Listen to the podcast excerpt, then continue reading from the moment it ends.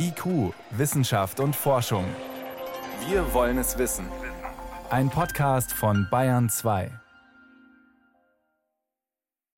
Man kann auch sehr weit weg von der Erde ein richtiges Spektakel veranstalten. Und das genau passiert in wenigen Stunden heute Nacht. Da wird eine Raumsonde in einen Asteroiden krachen. Was soll das Ganze? Und wie gefährlich ist das vielleicht sogar für uns hier auf der Erde? Das ist gleich eins unserer Themen.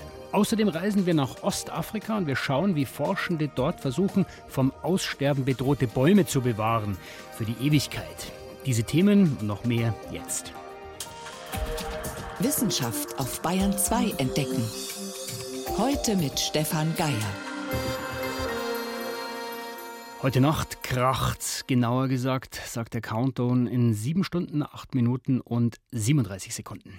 Das Ganze passiert sehr weit weg von uns. Eine spannende Weltraummission erreicht da ihren Höhepunkt und die erinnert so ein bisschen an einen sehr bekannten Hollywood-Blockbuster. Da fliegen Laien ins All zu einem Asteroiden, der auf Kollisionskurs mit der Erde ist. Das Ziel ist natürlich, diese Katastrophe abzuwenden. Im Film ist das ziemlich unrealistisch, aber spektakulär. Und diese anstehende Mission, die wirkliche Mission, die klingt nicht weniger eindrucksvoll. Asteroid Dimorphos, wir kriegen dich, hat es die NASA getwittert, als sie ihre Sonde DART in Richtung Dimorphos geschickt hat. Vor knapp zehn Monaten war das. Selbstbewusst, wie man es von der NASA kennt. Der angesprochene Asteroid ist kein Riese, ungefähr 170 Meter im Durchmesser. Die Europäische Raumfahrtbehörde vergleicht ihn von der Größe her ungefähr mit dem Kolosseum in Rom. Die Form erinnert aber eher an eine Birne mit Dellen oder einen Schneemann, dem der Kopf fehlt. Das Ganze in Grau. Dimorphos ist, wie gesagt, ein Asteroid, also ein Gesteinsbrocken, der zu klein ist, um ein Planet zu sein. Er kreist auch nicht um eine Sonne, sondern in diesem Fall um einen anderen Asteroiden, seinen direkten Nachbarn, den Didymos. Didymos ist deutlich größer, aber im Durchmesser auch noch unter einem Kilometer. Beide stellen auch keine Gefahr für die Erde dar oder dergleichen, eignen sich aber gut als Studienobjekte. Dieser Tage sind sie rund 11 Millionen Kilometer von der Erde entfernt. Zum Vergleich zur Sonne wäre es ungefähr 14 Mal so weit. Nun kommt die Sonde DART nicht zum Spaß bei den beiden Asteroiden vorbei, eher im Gegenteil. Sie soll mit hoher Geschwindigkeit auf den kreisenden Dimorphos aufprallen und dadurch seine Umlaufbahn minimal verändern. Der Name ist nämlich Programm. DART heißt nicht nur Wurfpfeil, sondern ist auch eine Abkürzung Double Asteroid Redirection Test. Damit wird erstmals geübt, wie man einen Asteroiden ablenken könnte. Zum Beispiel einen, der vielleicht eines Tages wirklich auf die Erde zurast und so groß ist, dass er uns ernsthaft gefährlich werden könnte. In der Nacht auf Dienstag soll Dart auf Dimorphos einschlagen, genau um 1.14 Uhr. Danach müsste, wenn alles glatt geht, seine Umlaufbahn um Didymos deutlich messbar verändert sein. Äh, die Umlaufbahn eines Asteroiden verändern, Johannes Rostäuscher.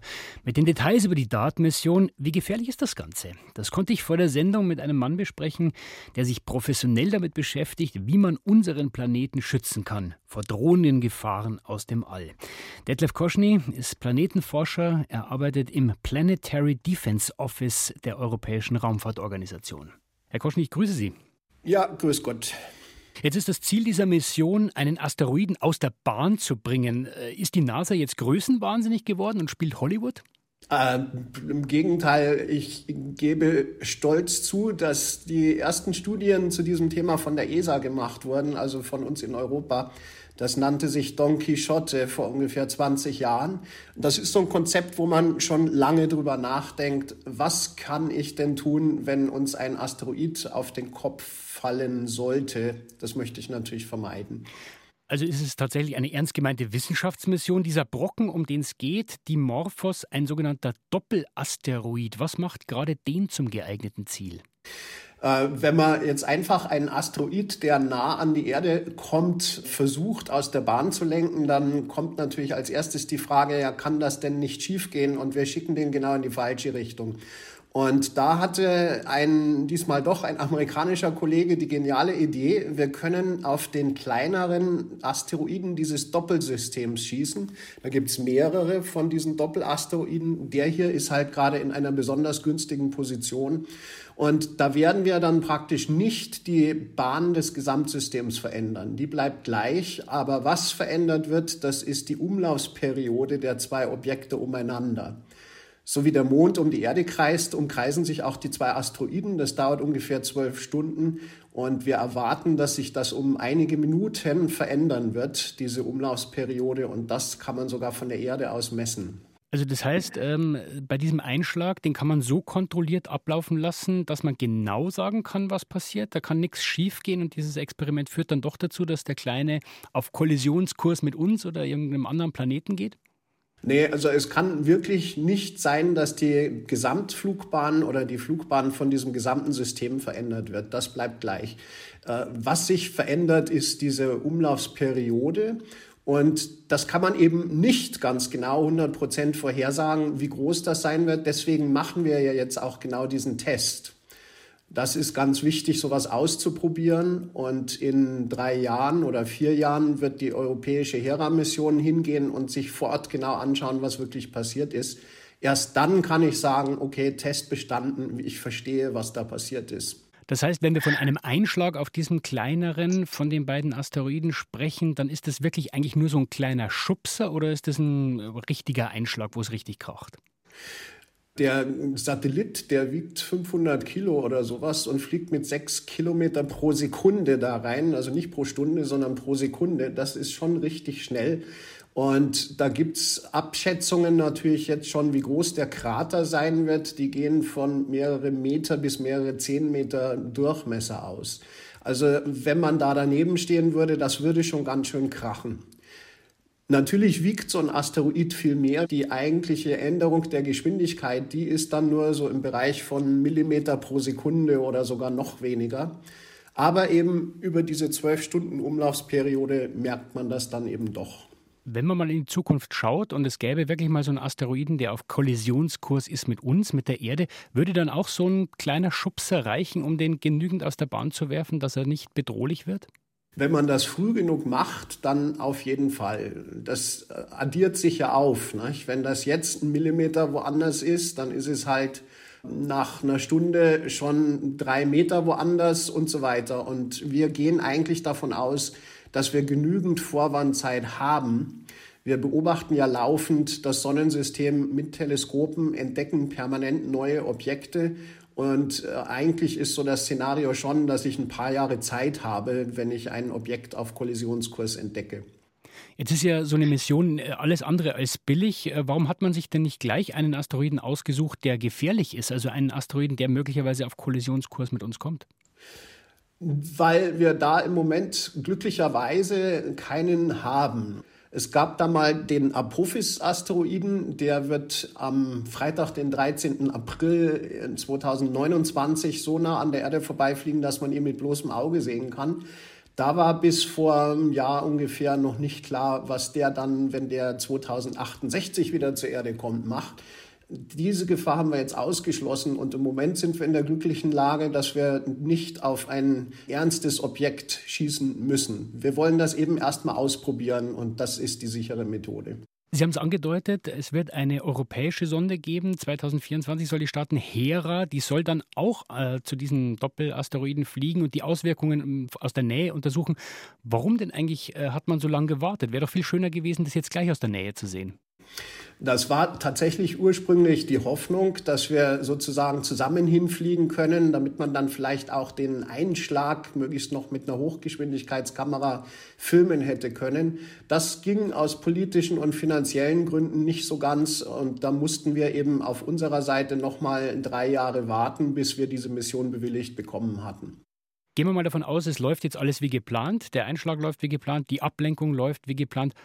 Herr Koschny, haben wir dann das Problem aus der Welt oder gibt es noch andere Ideen, wie man solche Asteroiden ablenken oder zumindest vom Kollisionskurs abbringen könnte?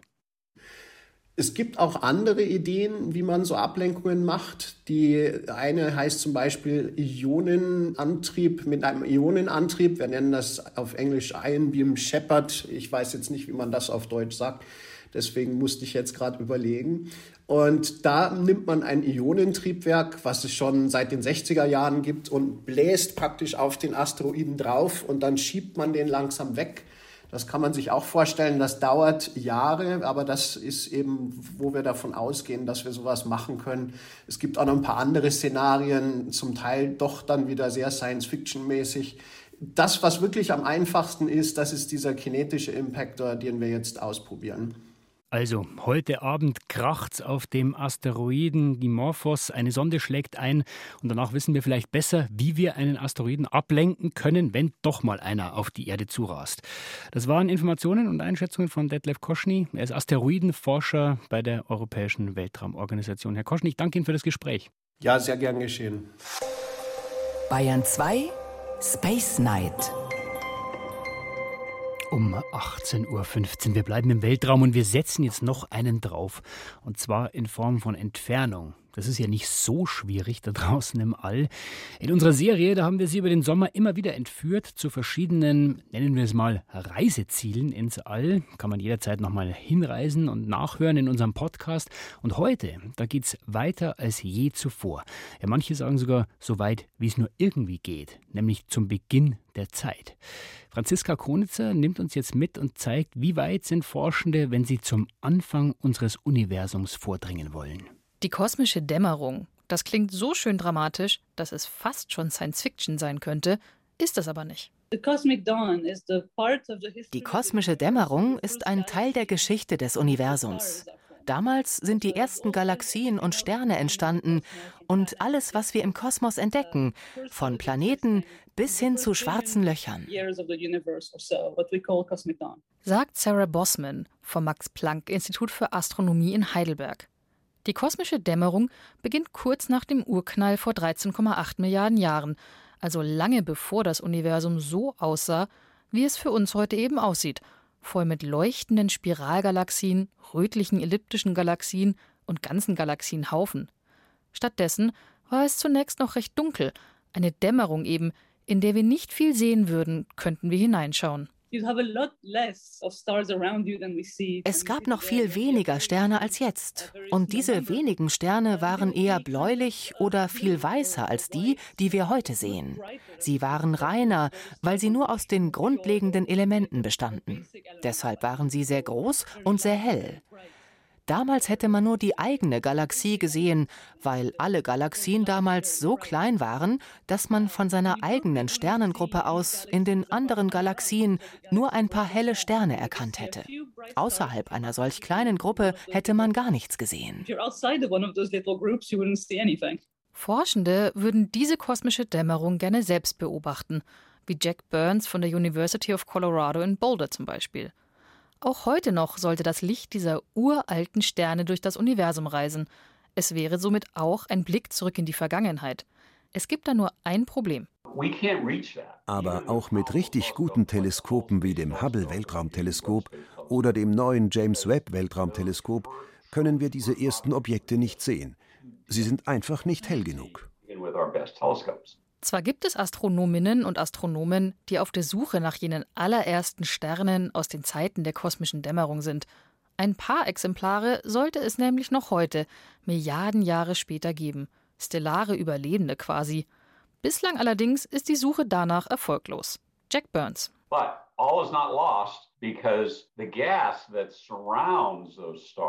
Aber noch ist nicht alles verloren, weil diese ersten Sterne damals von neutralem Wasserstoff umgeben waren. Und dieser Wasserstoff sendet ein Signal aus, das wir auf der Erde entdecken können. Uh, Allerdings hat sich seit der kosmischen Dämmerung so einiges getan im Universum, denn der Kosmos expandiert und ist viel größer geworden. Das gilt auch für das Signal, das die kosmische Dämmerung aussendet. Dessen Wellenlänge betrug ursprünglich mal 21 Zentimeter. Das Universum expandiert und dehnt somit auch das Licht. Wenn uns die Strahlung erreicht, beträgt ihre Wellenlänge 10 Meter oder mehr. Und das entspricht in etwa einer Frequenz von rund 50 Megahertz. 50 Megahertz, das entspricht im elektromagnetischen Spektrum einer Strahlung im Radiobereich. Will man das All bei diesen sehr niedrigen Radiofrequenzen beobachten, bekommt man gleich zwei Probleme.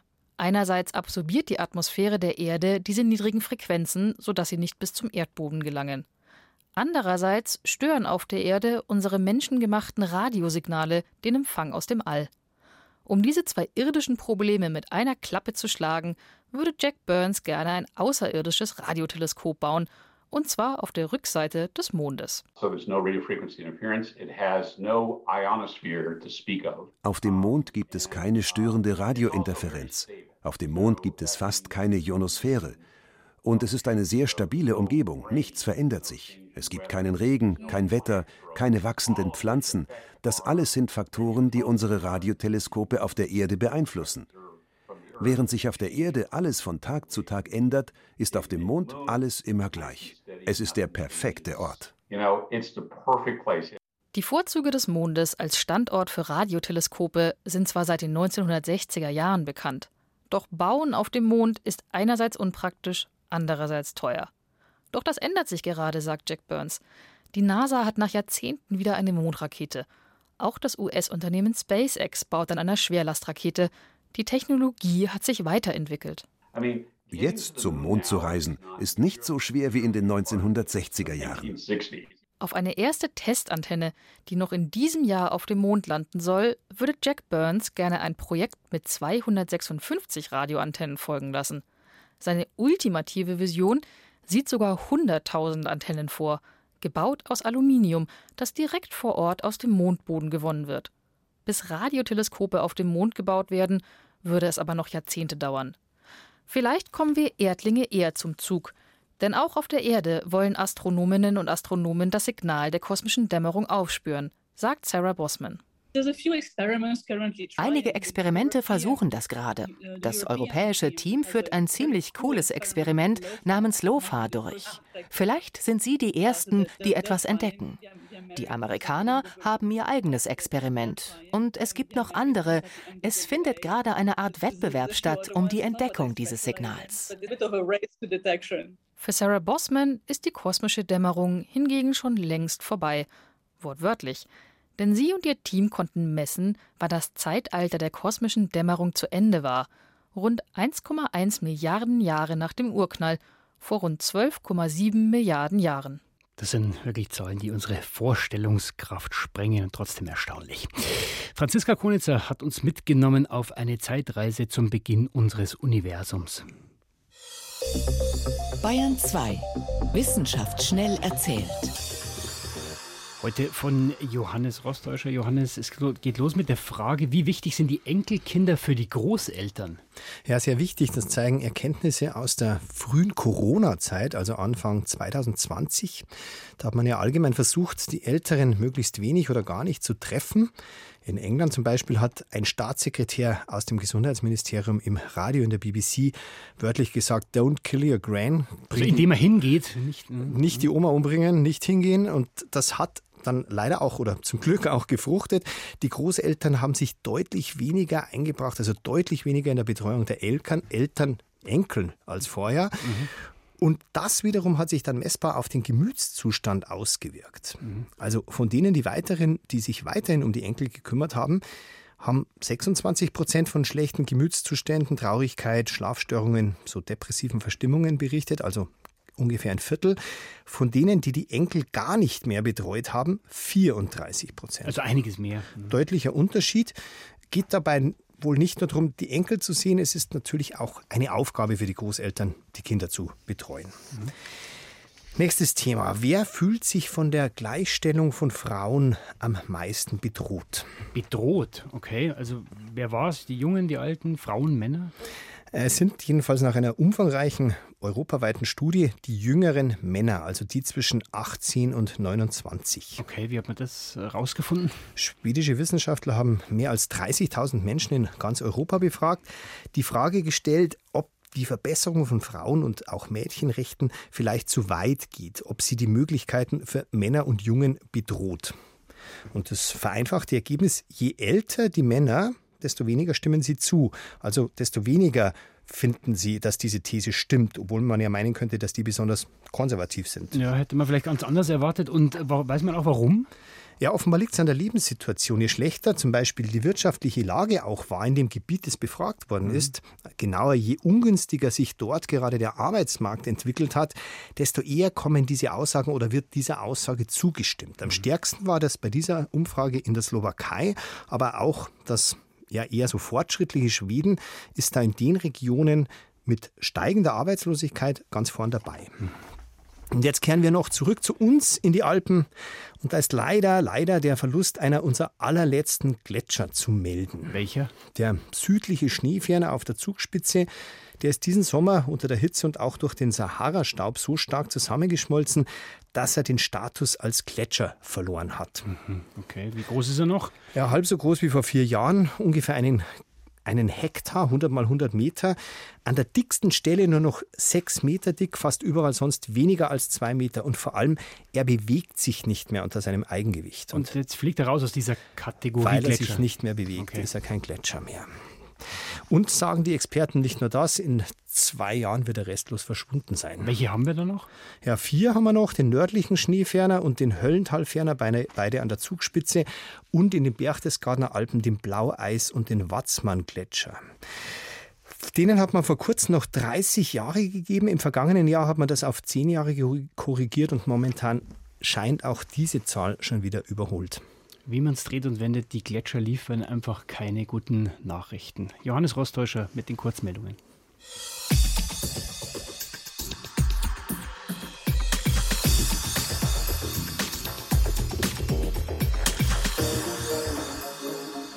Was macht man, wenn eine Pflanze vom Aussterben bedroht ist? Man kann sie entweder geschützt anpflanzen, ja, pflegen und hoffen, dass auch spätere Generationen das fleißig weiter tun, oder man friert sie ein, also nicht die Pflanze, sondern ihre Samen. In einem Forschungszentrum in Nairobi, da sammeln Forschende die Samen von Hunderten afrikanischer Bäume genau zu diesem Zweck, um sie vor dem Aussterben zu schützen. Aber auch, um sie zu erforschen und was Neues über sie zu lernen. Ob das klappt? Antje Dikans war für uns dort und hat nachgefragt. Eine schwere Metalltür, dann dicke Plastikstreifen, die einen Vorhang bilden. In die Kühlkammer beim World Agroforestry Center in Nairobi soll keine warme Luft eindringen.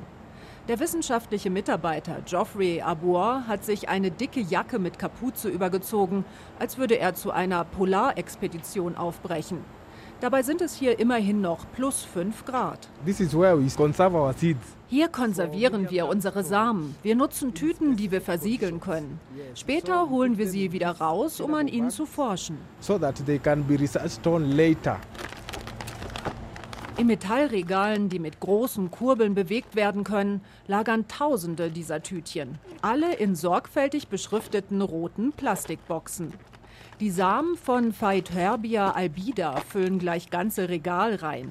Sie stammen vom Ana-Baum, der groß und stachlig ist, mit einer hellen Rinde. Er wächst in den Savannen Afrikas und auf der arabischen Halbinsel. Die Art ist die gleiche, aber die Nummern auf den Boxen zeigen an, dass wir die Samen von verschiedenen Orten bekommen haben. Einige sind vielleicht aus Mali und andere aus Kenia. Drei bis vier Jahre können die Samen in diesem Kühlraum aufbewahrt werden. Andere Arten müssen noch deutlich kälter gelagert werden. In Gefrierschränken bei minus 20 Grad.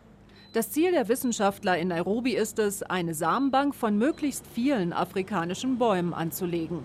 Etwa 250 Arten haben sie schon erfasst. Und falls im Zentrum doch mal etwas schief geht, gibt es sogar noch ein Backup, sagt Projektleiter Prasad Hindri.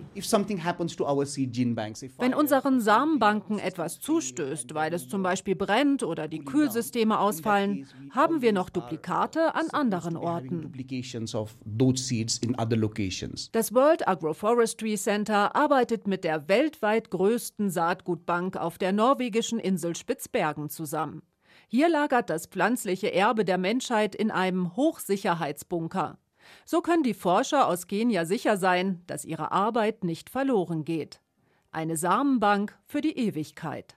Baumsamen, wie wir gehört haben, für die Ewigkeit. Antidikans war für uns in Nairobi. Und soweit war es das vom IQ-Team für heute. Am Mikrofon war Stefan Geier.